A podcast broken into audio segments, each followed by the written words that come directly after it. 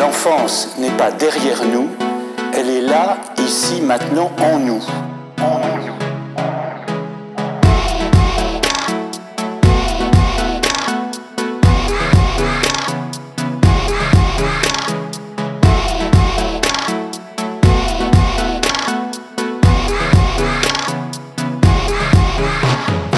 Elle est là dans, dans nos veines, notre enfance.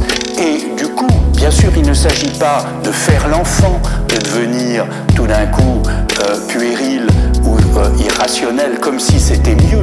Mais je crois qu'il y a à l'intérieur de nous, en permanence, cet étonnement de la première fois qui est possible à expérimenter, Ce, cette découverte euh, soudaine, comme le font les enfants, des choses, des enthousiasmes, des tristesses. Donnons aussi plus de place à notre sensibilité, à nos émotions, contre une grande rationalité euh, qui est celle de la philosophie, bien sûr, mais qui est aussi euh, celle qui domine dans nos sociétés, où très souvent, faut mieux pas montrer ses émotions, il vaut mieux pas euh, se laisser aller à sa sensibilité, mais adopter le rôle, le masque,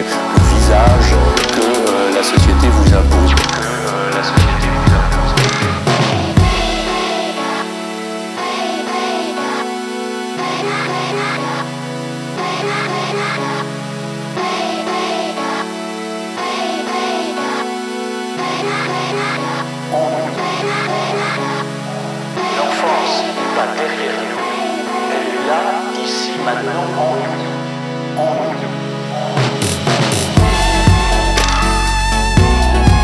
Avancer, marcher, créer dans notre vie, dans cette tension.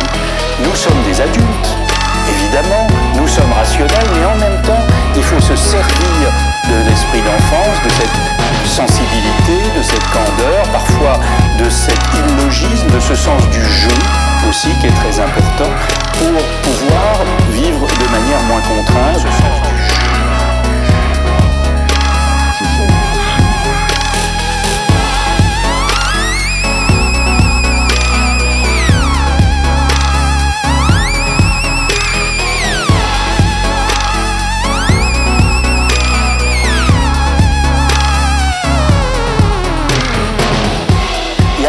comprendre, il y a d'abord à sentir. Alors, c'est paradoxal, c'est un philosophe qui le dit, mais je crois qu'il y a cette dimension sensible, poétique de l'existence qui est majeure.